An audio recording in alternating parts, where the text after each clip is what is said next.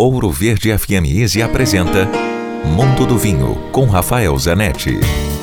Com o crescimento do espumante nacional de qualidade e também com preços competitivos, o espumante Prosecco italiano, mais ordinário, de qualidade mais duvidosa, desapareceu do nosso mercado para nossa sorte. Mas hoje encontram-se ainda bons prosecos dos produtores mais cuidadosos, mais artesanais, que fazem espumantes realmente de muita qualidade.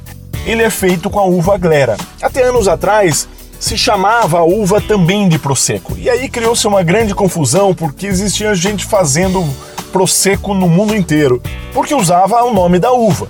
E a região sendo desvalorizada a cada dia sem um controle de qualidade. Então, a região hoje chama-se Prosecco, tem que ter o DOCG, que é uma denominação de origem que protege e dá as regras para a produção naquela região específica, e a uva é a glera e faz realmente alguns dos espumantes melhores da Itália.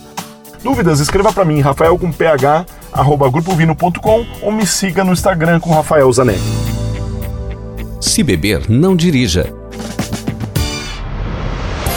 Quer ouvir este e outros quadros exclusivos?